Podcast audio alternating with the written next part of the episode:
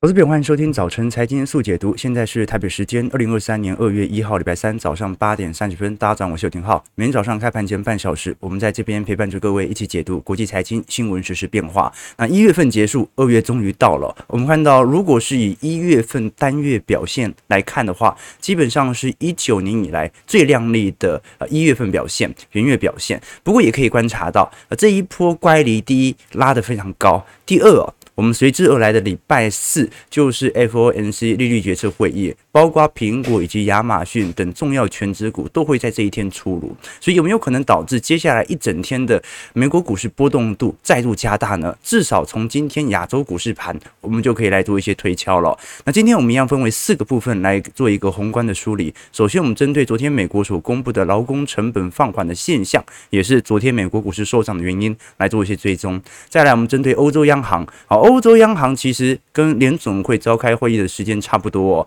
也是即将要进行利率水平的调整。再来观一下，观察一下中国市场，尤其港股这一次从低点已经反弹接近五成了，到底这一波的反弹会持续多久？包括昨天 INF 也公布了相关的全球经济贡献率哦，这一次二三年能不能让全球经济不要进入负增长，就完全靠中国市场了，因为它是少数大型经济体当中哦，还能够有显著抬升的，那最后来聊一下台北股市啊，台股在这一波的拉抬之后，昨天的缺口看似没有什么防御性的效果，待会来做一些观察。那我们先从美国股市昨天所公布的劳动成本放缓的现象来做观察。其实本来早盘的时候多空拉锯是蛮明显的，但是随着材料和非必需的消费类品的升势，我们看到哦，昨天美国股市反而是科技股的拉抬特别显著。当然道琼也蛮显著的啦，道琼收涨了三百六十八点，纳指涨幅有一点七趴。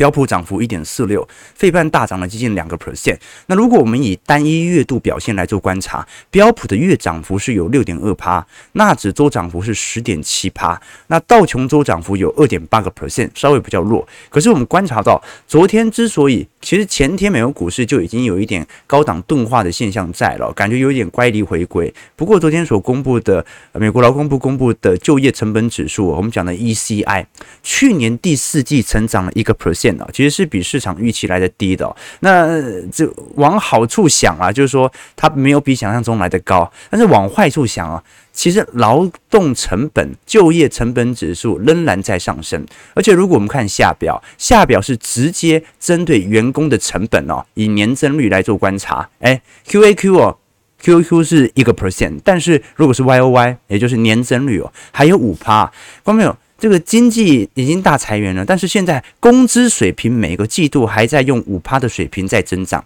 所以按照基期效果，今年一季度应该就会有比较显著的下弯。但是如果啊还是没办法在今年工资水平见到负增长，那就说明一件事情：第一，今年真的很难大衰退；第二，通膨真的很难进行打压。哦，这个是外界市场的共识哦。但是至少从股票市场层面来看。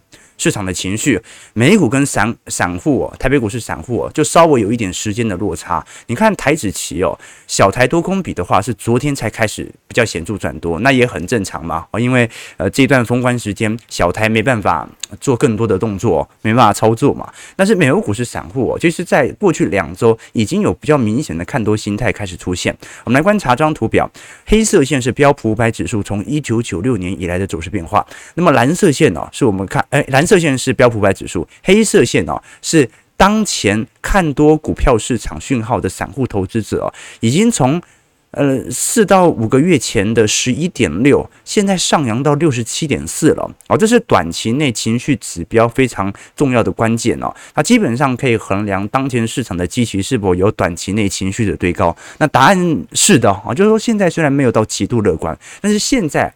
大多数的散户投资者，尤其在美国股市市场，其实算是不悲观的哦，所以这个是第一个乖离上的问题，稍微要担忧。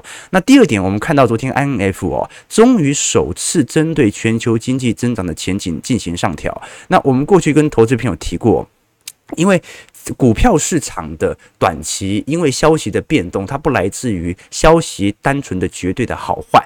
好，我预期你考一百分，你只有考九十八，也考得不错，我仍然必须要下调对于你的预期。好，所以是取决于预期跟实质数字当中的落差。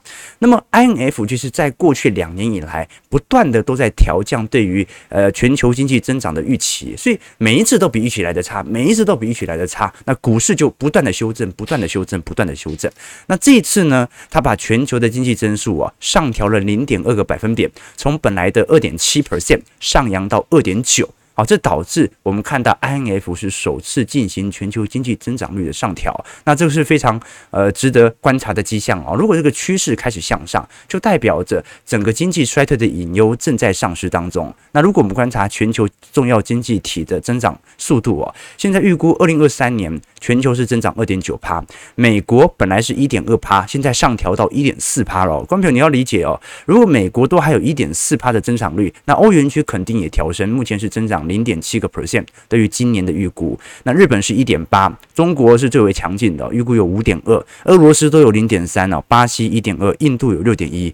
所以刚才你发现全球重要重量级经济体当中哦，唯一一国会进入明显经济衰退，而且基本上无法避免的，就是英国 UK。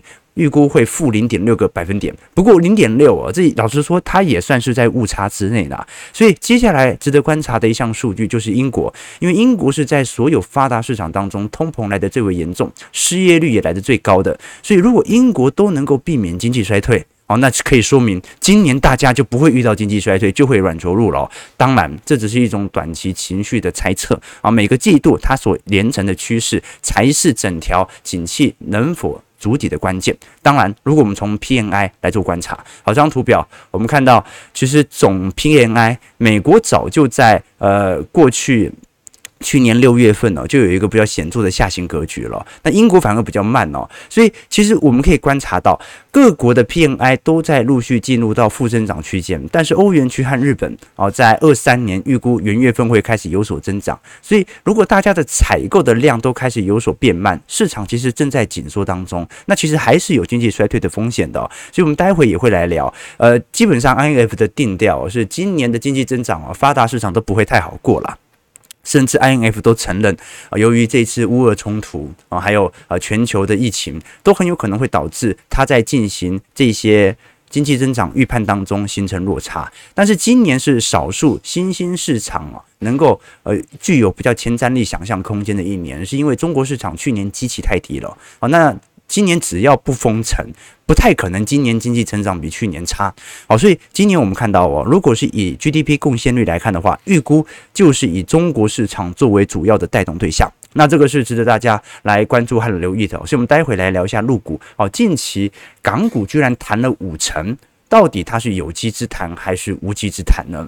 与此同时，我们也观察到，呃，刚才聊的是整个经济面啊，对于股市利多的解读。但是事实上，市场上的利空还是一堆啊，反正我现在是中长期还是一个熊市格局嘛，所以真正其实对于市场上的紧缩效果仍然在出现当中。比如啊，昨天啊联邦基准利率呃所公布的市场交易量哦，已经来到了一千两百亿美元，好，这个是七年来的新高。什么叫做联邦基金市场交易量？它讲的就是呃，因为现在在紧缩周期嘛。那你紧缩周期，你就会适度的进行利率调升，钱会变贵。那同时，你像台湾还把存款准备金率给调升，所以银行必须要提备更多的准备金。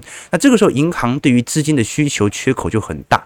那联邦基金哦，它每天都会有固定的借款的上限，让各家银行来借哦。结果最近哦，从过去的我们看到大概六百亿美元左右哦，直接飙升到每天的借的预支。来到一千两百亿美元，好，这是二零一六年以来的最高水平。这说明什么事情啊？银行都在抢钱呐！好，这个在台湾市场就比较不一样。而台湾市场你还很容易接到电话问你要不要借贷，对不对？好，因为台湾还是属于利率比较宽松的环境嘛。可是，在美国层面的话，现在钱是非常昂贵的。好，因为联邦基准利率已经来到四个 percent 以上了，光是这些商业银行。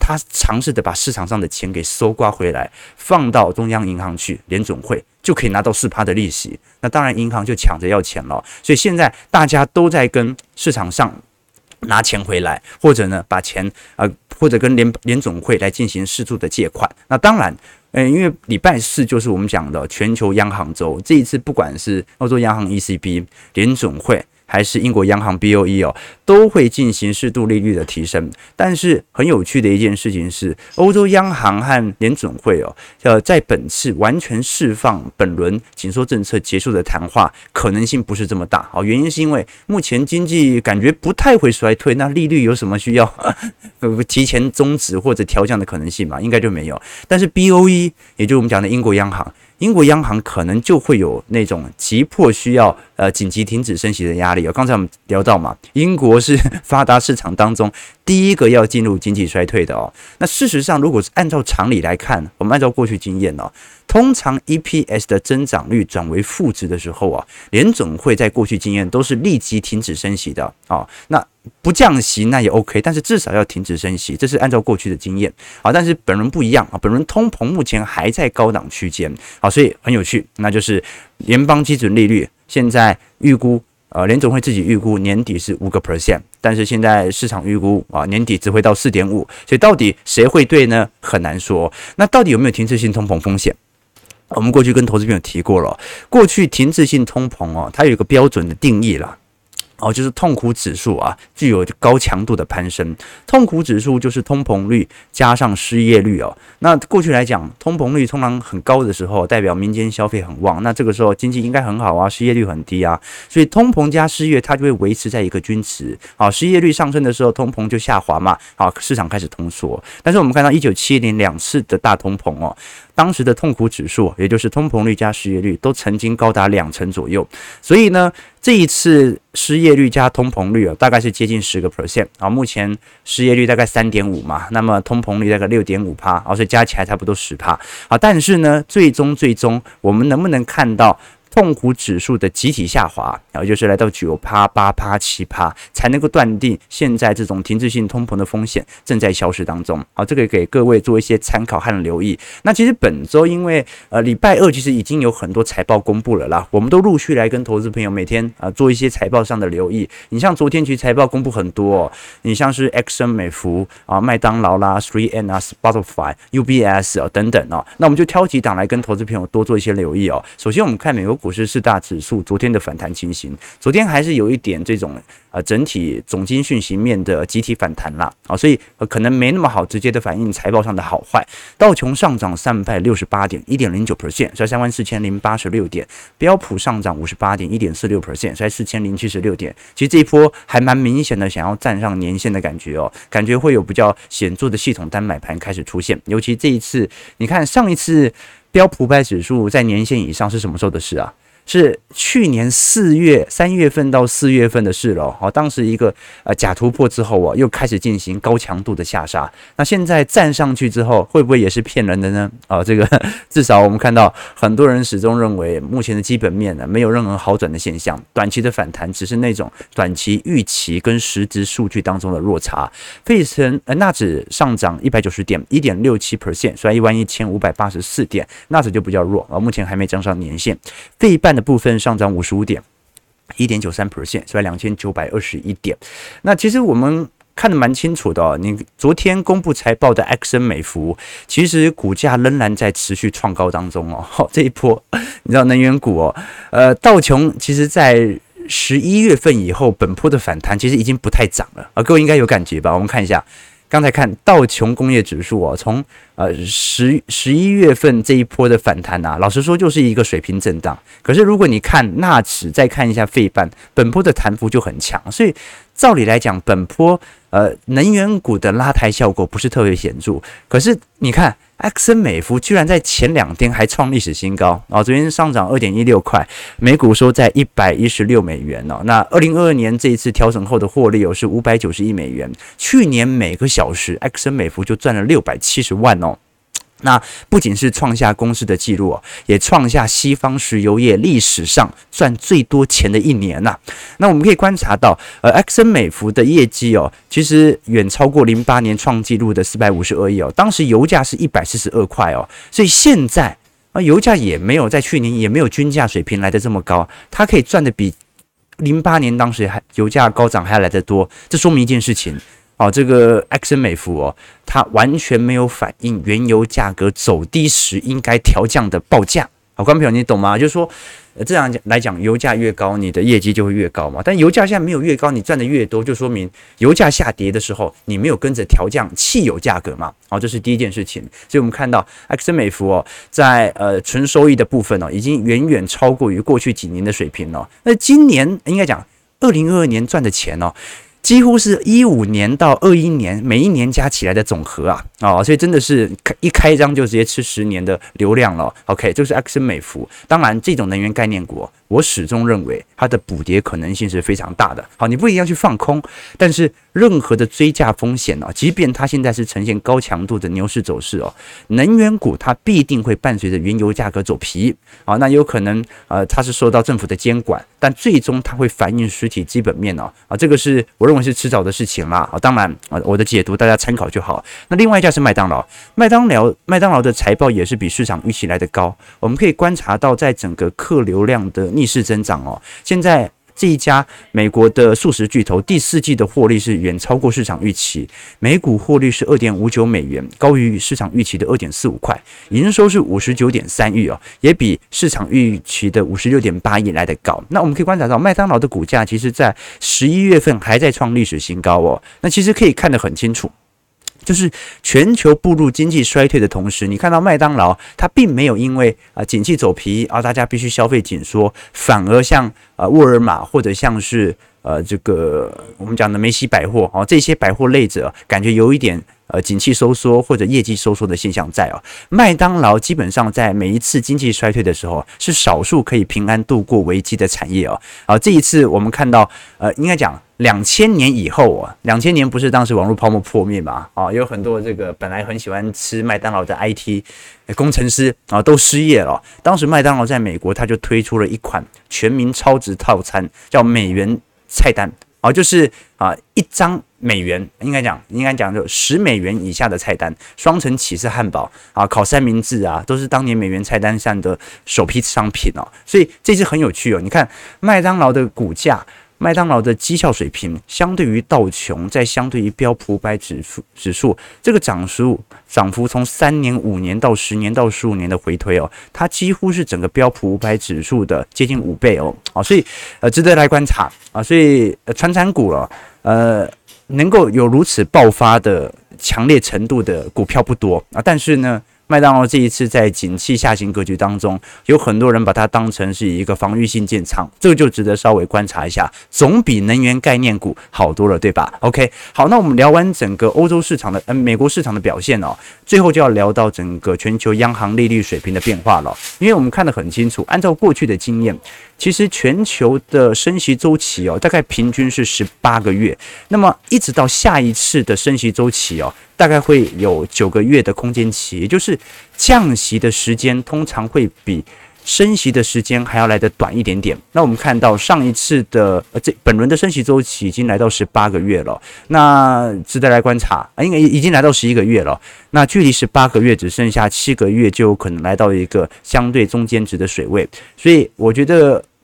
接下来我们就来观察，呃，英国央行它肯定是第一个进入经济衰退的，所以它的前瞻指标特别值得关注。再来是关注第二个进入经济衰退的发达经济体，也就是欧洲央行，最后才是联总会啊。那反而目前美国的就业情况啊，是大家更不需要去担心经济衰退的问题哦，是英国欧元区先衰退了，再来讨论美国会不会衰退的问题。OK，OK，好的，网友问说，浩哥的英文图表可以翻译吗？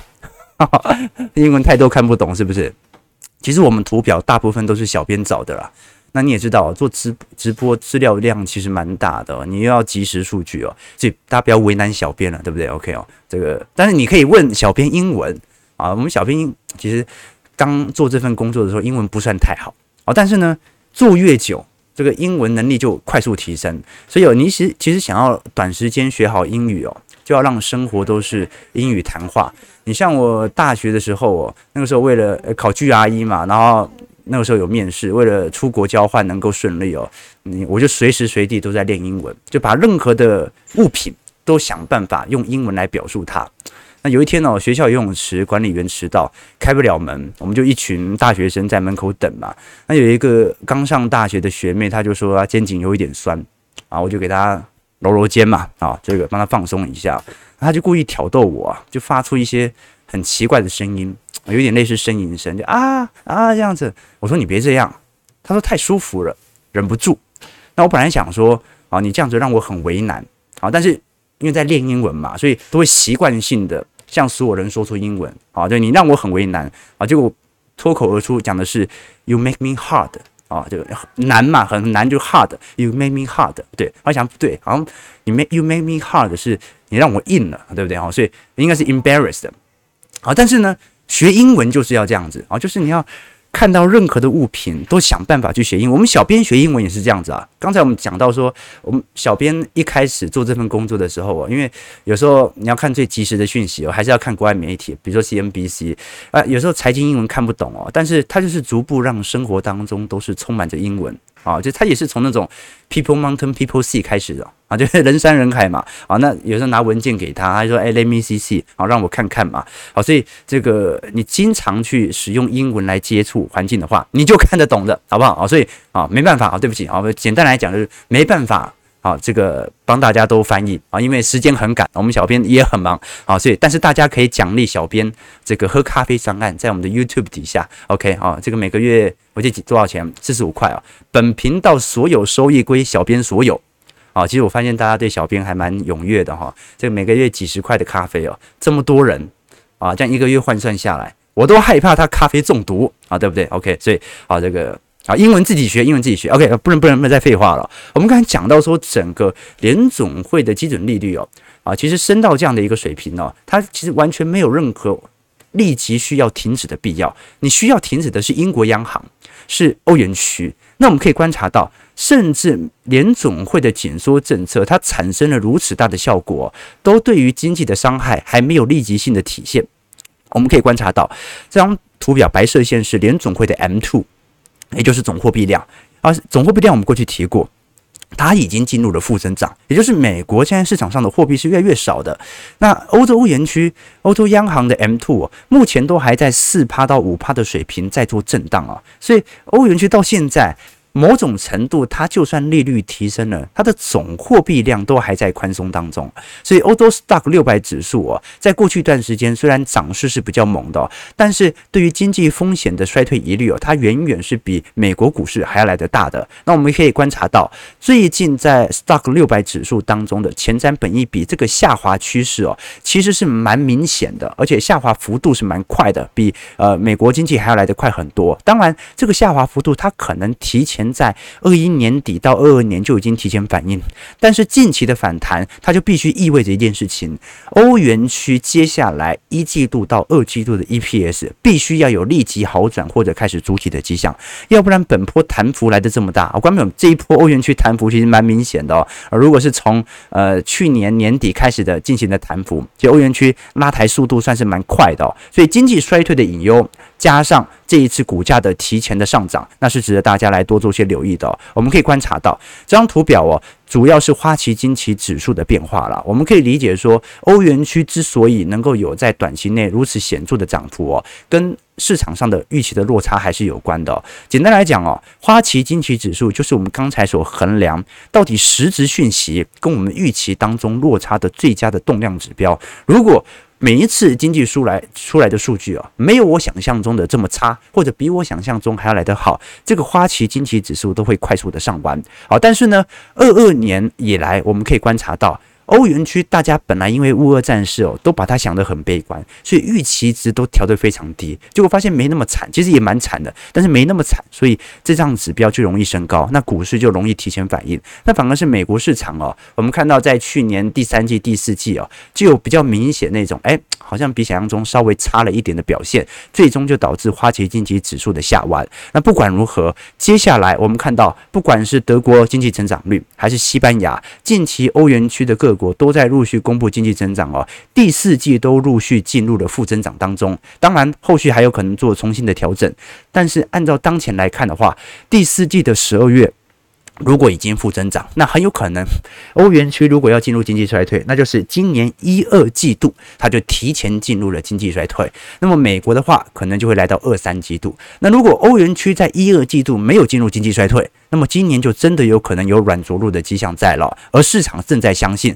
今年是有可能避免的哦，要不然你看欧元区目前的资金流向就不会来的这么快速了，所以这是一个大家值得观察、留意和呃观察的一些指标。那当然了，呃，我们主要聊的是整个在欧洲央行 EC ECB 以及英国央行 BOE 以及联总会 Fed 哦，在接下来一整天的谈话，他就会针对这些经济数据来做一些表态。那我反而认为，哦，整个欧洲地区的央行货币政策远远比联总会。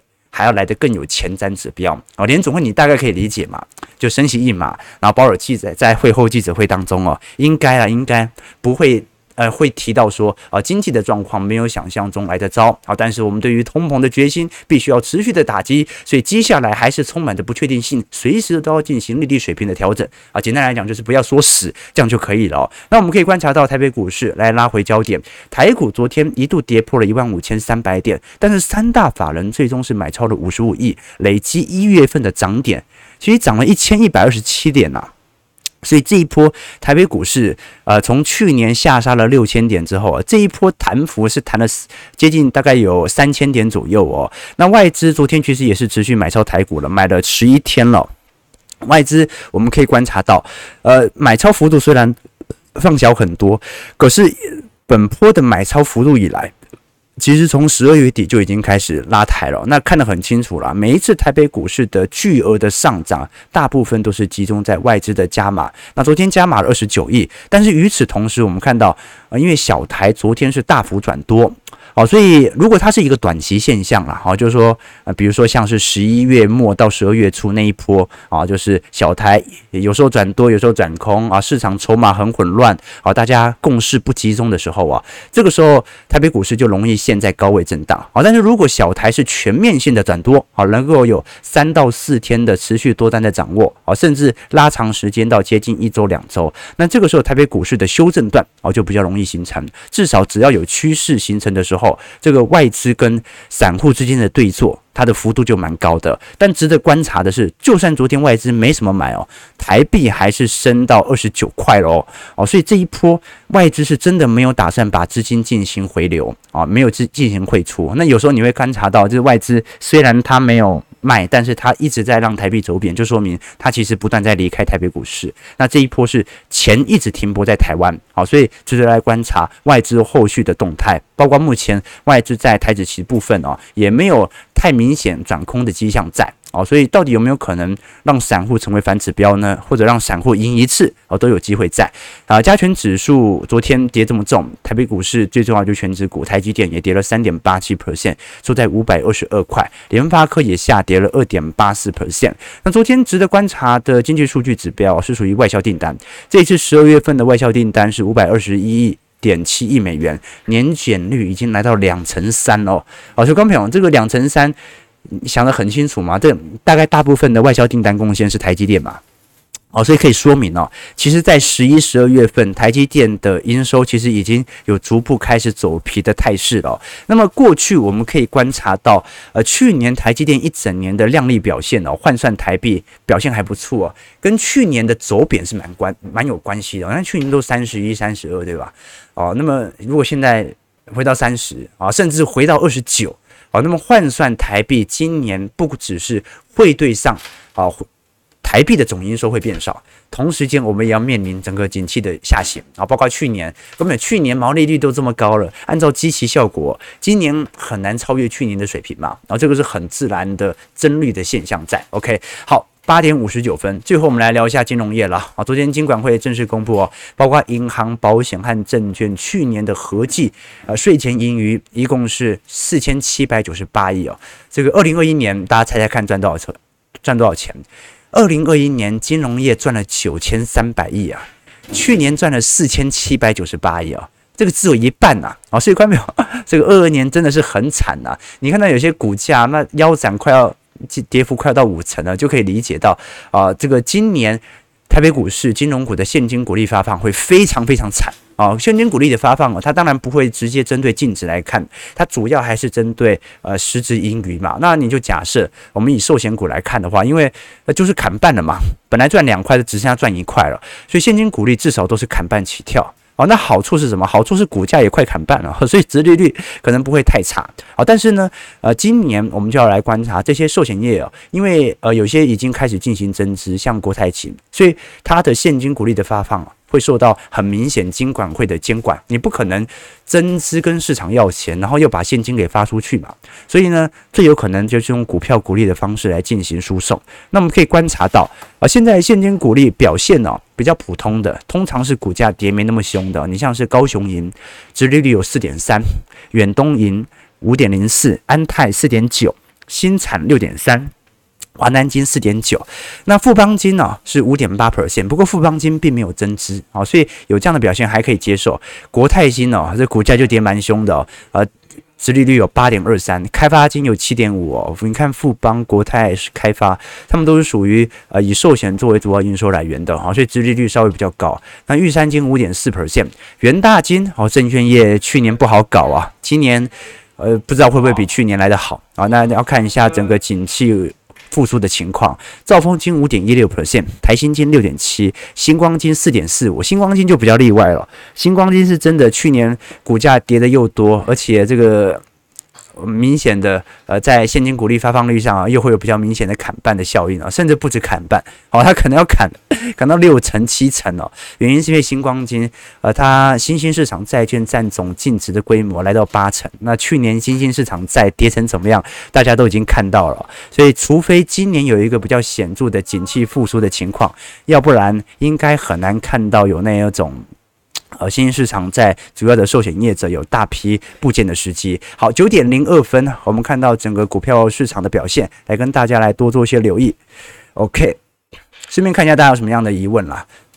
呃，台北股市上涨一百一十六点哦，今天量能又缩下来了啊，预估量能是两千一百亿左右。不过，如果是从点位一万五千三百七十点哦。那个到底这一波缺口能不能守得住，真的很难说啊。但是至少台北股市当前呃乐观氛围才刚刚回归啊，回归第一天嘛，我们看小台就知道回归第一天。OK 啊，成龙说还好浩哥长得帅，要不然就性骚扰了啊，是这样子吗？OK OK OK 啊，今天是新春第二次开车啊，是这样，车速过快是不是？哦，我跟投资朋友分享过，我们是一个正经的财经节目。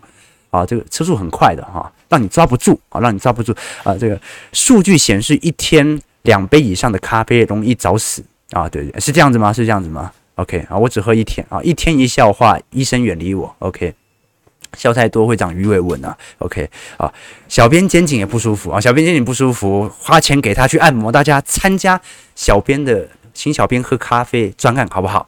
让他去按摩啊，放松一下，好松起来。好，感觉呃九点零三分啦。其实今天台北股市哦，哦大家还是有一点情绪回归的感觉。我们就看这一波，大家可以乐观多久吧？OK，就是这样了。啊，这个市场上哦，这种消息的渐渐转移，你看从十一月份反弹到现在，散户才终于要开始追，对吧？好，所以呃，散户总是慢一拍，而且这个慢一拍哦，不是慢个一两周啊，好像慢个。慢个一两个月啊，所以到底大家的情绪有没有回归呢？大家也可以在我们的聊天室留言啊，留下你对于现在景气复苏的看法。但我更加相信的是，短期内这种反弹更像是这种短期这种预期跟实质数据当中的落差。啊，它。